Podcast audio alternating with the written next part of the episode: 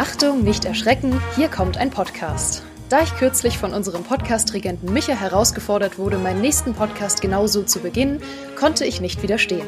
Und jetzt ist es auch zu spät, um zu merken, dass er das vermutlich gar nicht ernst gemeint hat und dass ich vorher einen Wetteinsatz hätte festlegen sollen.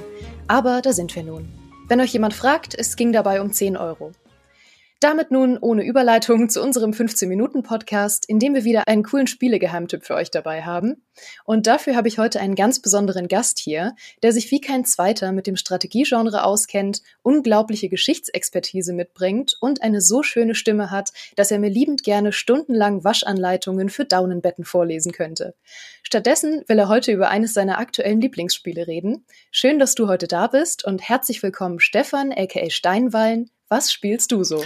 Hallo, vielen Dank für die Einladung. Ich spiele vieles, aber besonders gerne Workers and Resources Soviet Republic. Ich war unglaublich gespannt ähm, auf diesen Titel, den du heute mitgebracht hast. Du hast ja auch für Gamester den sehr, sehr umfangreichen Early Access Test schon geschrieben.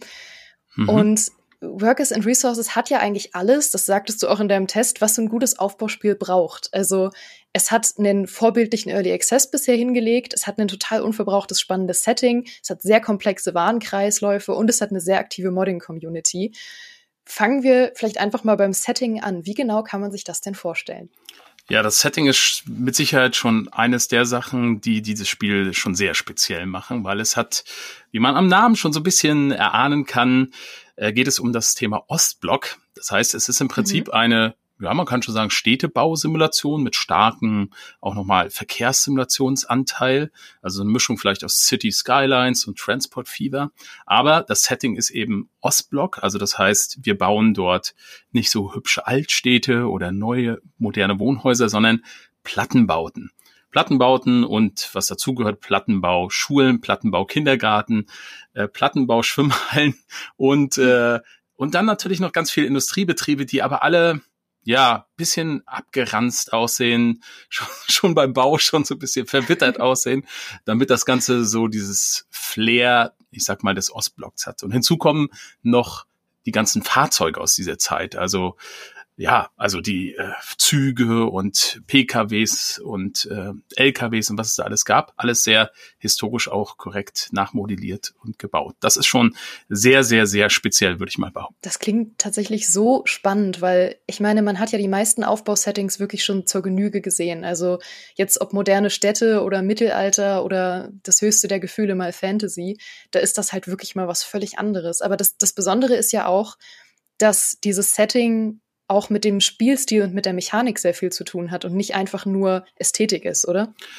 Ja, das ist schon ganz gut verknüpft, ganz intelligent verknüpft. Da müsste man schon jetzt ganz tief einsteigen in so bestimmte Spielmechaniken wie, ja, also wie Loyalität gegenüber der Regierung, das spielt eine Rolle äh, und solche Geschichten. Wobei das, äh, Gott sei Dank, es ist kein, ich sag mal, es ist kein Diktator-Simulator oder sowas, so wie Tropico, mhm. Tropico oder ähnliches. Es will schon ein wirklich ernsthaftes Aufbauspiel sein äh, und eine Wirtschaftssimulation, ich würde fast sagen eine Volkswirtschaftssimulation, äh, wo man versucht, man spielt also gar nicht eine Stadt, sondern man spielt im Prinzip ein ganzes Land und man versucht, äh, also man liegt, also ich glaube, so kann man sich vorstellen, man liegt so ein bisschen zwischen Sowjetunion, dem großen Bruder und dem kapitalistischen Ausland, ne? so also mhm. klassischer Ostblock. Und man versucht äh, in dieser Situation einigermaßen autark seine schon irgendwie sozialistische Republik da aufzubauen.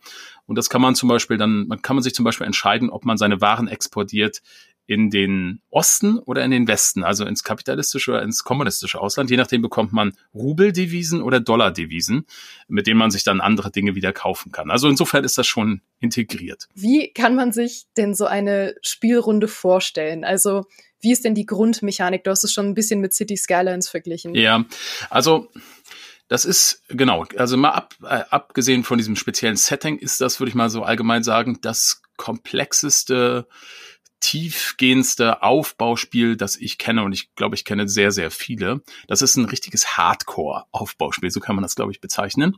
Ähm, also nichts für so, so ein Casual-Ding, was man mal so nebenbei spielt. Da muss man sich tatsächlich auch wirklich einige Zeit nehmen, um erstmal durch die ganz verschiedenen Möglichkeiten des Spiels ähm, durchzusteigen. Man kann das tatsächlich ein bisschen spielen, auch wie so ein, ich sag mal, normales Aufbauspiel. Das heißt, man baut, man hat, ja, man hat Geld, das kann man erwirtschaften, indem man Dinge verkauft ins Ausland, exportiert und dann bekommt man Geld. Und mit diesem Geld kann man so wie traditionelle Aufbauspiele vielleicht auch funktionieren, Dinge einfach kaufen und bauen. Das ist so der einfache Weg. Also zum Beispiel, ich will da einen Wohnblock hinsetzen und dann gibt's so die Sofortbaumöglichkeit und dann bezahle ich Rubel und dann wird das sofort gebaut.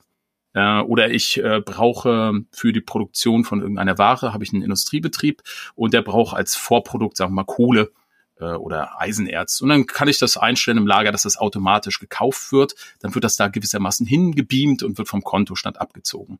Das ist gewissermaßen der einfache Spielmodus. So kann man dieses Spiel auch wunderbar spielen. Und man kann sich richtig austoben. Interessant wird es erst, wenn man die, die, die weitergehenden Mechaniken nutzt. Nämlich, ähm, dass man das versucht, tatsächlich alles so realistisch wie möglich zu machen. Das heißt, wenn man was importiert, holt man das von der Grenze direkt ab, muss das dann also mit dem Zug irgendwie abholen, mit dem LKW und dann verteilen. Und wenn man die Gebäude bauen will, braucht man eine eigene Bauwirtschaft. So, jetzt, äh, da wird's dann interessant und kompliziert. Das heißt, um überhaupt ein Gebäude aufzubauen, braucht man Ziegel, Bretter, äh, Beton, je nachdem, manchmal für die Straßen Asphalt und Kies. Das sind, glaube ich, so die wichtigsten. Ich hoffe, ich habe nichts vergessen. Diese Sachen, die muss man aber erstmal selber produzieren. Das heißt, man braucht eine Kiesgrube, dann eine Kiesverarbeitung und ein Kieslager, von wo das dann verteilt wird an die Baustellen. Und man braucht ähm, ja für Bitumen also genau, um Asphalt herzustellen, braucht man erst Bitumen. Äh, da muss man erstmal irgendwie eine Ölraffinerie haben und so weiter. Also man merkt, da steckt, um, um, um überhaupt selbst irgendwann mal was aufbauen zu können, braucht man eine große Vorarbeit. Und das mhm. ist halt ein Teil der Faszination. Aber ähm, das ist sozusagen dieser Produktionsteil. Vielleicht ist es ganz sinnvoll, erstmal von dem Menschen auszugehen, denn das Ganze simuliert tatsächlich jetzt nicht nur eine Stadt oder einen Bau, sondern es simuliert vor allem die Bewohner deiner Republik. Ähm, jeder einzelne Mensch, der ist auch mit Name, mit Alter, mit allen möglichen Daten nachvollziehbar, den kann man anklicken gewissermaßen. Ähm, der existiert und wird berechnet. Und wir reden hier nicht von irgendwie 100, 200, sondern von im Laufe eines Spielstandes Zehntausenden Menschen. Jeder Einzelne wow. wird berechnet und jeder Einzelne hat Bedürfnisse, Nahrung, Gesundheit, Alkohol, Kultur, Sport, genau, Kirche. Alkohol ist auch so eine spezielle Mechanik, ganz interessant. Können wir nachher noch zukommen. So, die haben alle mhm. Bedürfnisse und die muss man befriedigen. Das kennt man schon aus anderen Spielen. Aber äh, das heißt, jeder Einzelne guckt, wo arbeite ich heute, äh, muss halt zu seinem Arbeitsplatz gehen und das muss man halt klug überlegen, wie kommen die dahin, braucht man eine Busverbindung äh, und so weiter. Und ähm, und das Wichtige ist, das sind gewissermaßen natürlich auch die Arbeiter, die dann in den Betriebsstätten arbeiten. Das heißt, es nützt nichts einfach irgendwie eine Industrie dahin zu bauen, sondern du brauchst halt die Leute auch, die dort arbeiten.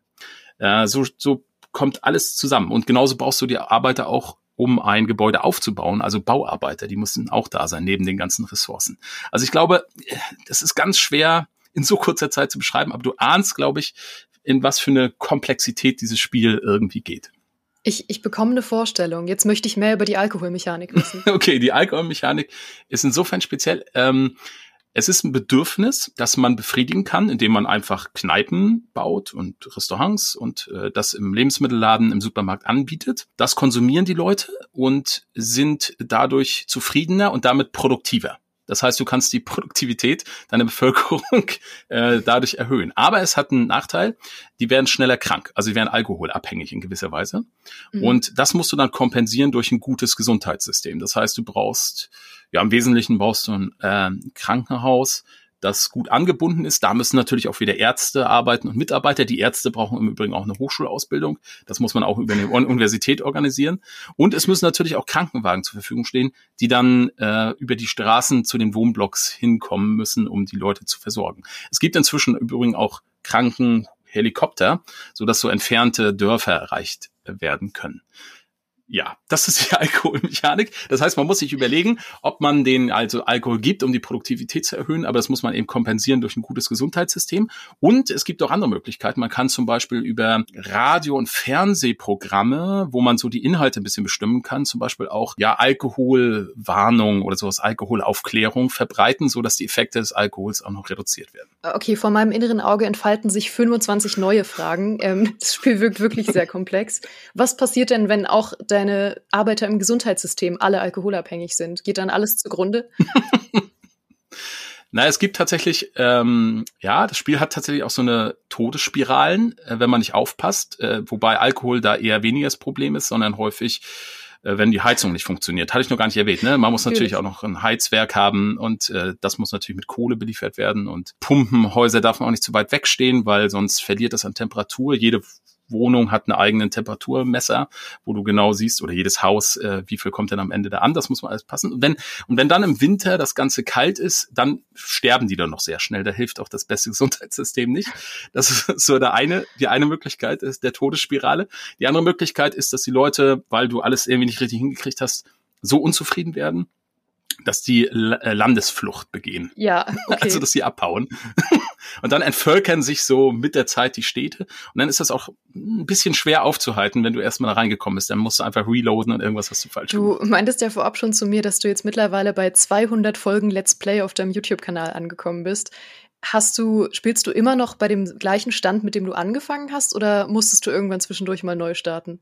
Nee, ich ist tatsächlich der gleiche Stand. Also wirklich, ich habe das Spiel angefangen als Let's Play, da habe ich vielleicht fünf bis zehn Stunden Spielerfahrung gehabt. Das war mhm. also nicht einfacher Start, aber so Learning by Doing und das ist natürlich die Faszination dabei und was man den Entwicklern wirklich hoch anrechnen muss, dass sie es hingekommen haben, äh, es gibt wahnsinnig viele tolle Patches, die dann immer da gekommen sind, Updates, die immer neue Features reinbringen, aber dass die Spielstände immer weiter spielbar waren, trotz mhm. hunderter Mods, die ich auch verwende, so dass ich perfekt immer weitermachen kann. Und mein Ziel eigentlich dieses Let's Plays ist es, dass ich irgendwann so weit das alles ausgebaut habe, dass ich wirklich jede Produktionskette selber äh, sag ich mal, ausschöpfe, produziere. Also man kann auch Autos selber produzieren, Flugzeuge, Schiffe und, und, und so dass ich am Ende quasi alles gebaut habe, was geht, alles so verteilt. Man baut im Übrigen ja nicht eine Stadt, sondern quasi mehrere Städte, die miteinander vernetzt sind.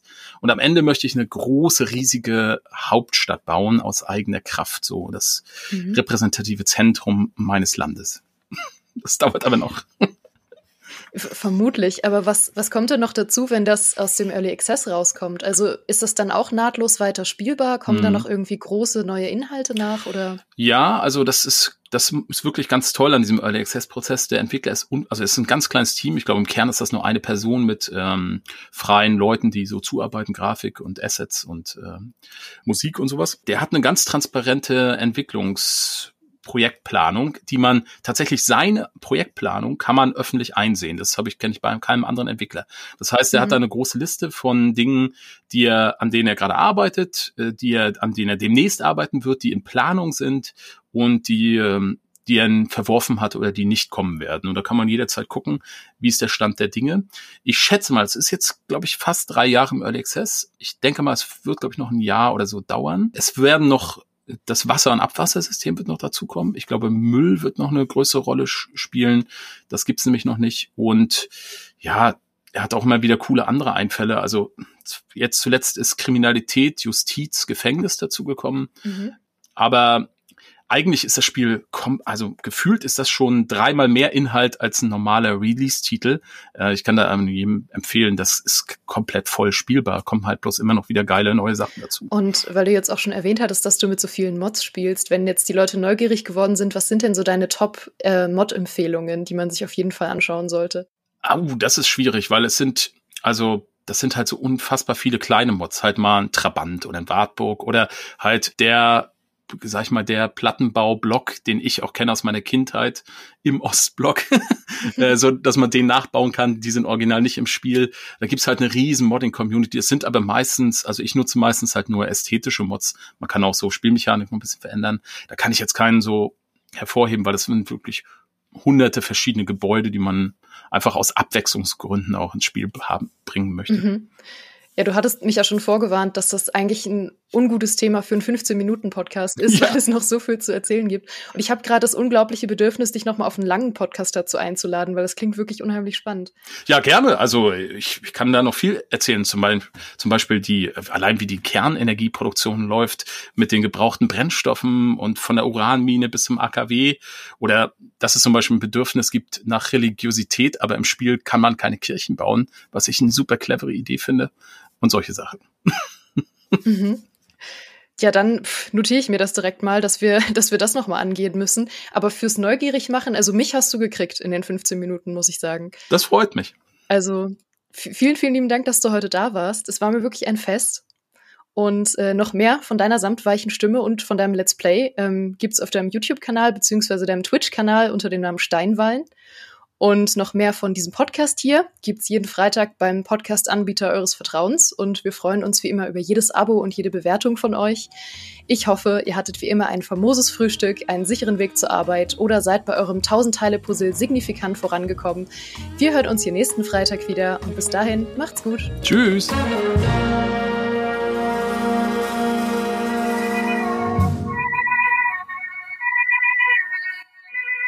Ich hoffe, dir geht's gut. Und ja, da kommt direkt bei mir die Polizei. Jetzt geht's hier um irgendwie illegale Exporte. Das haben die gehört.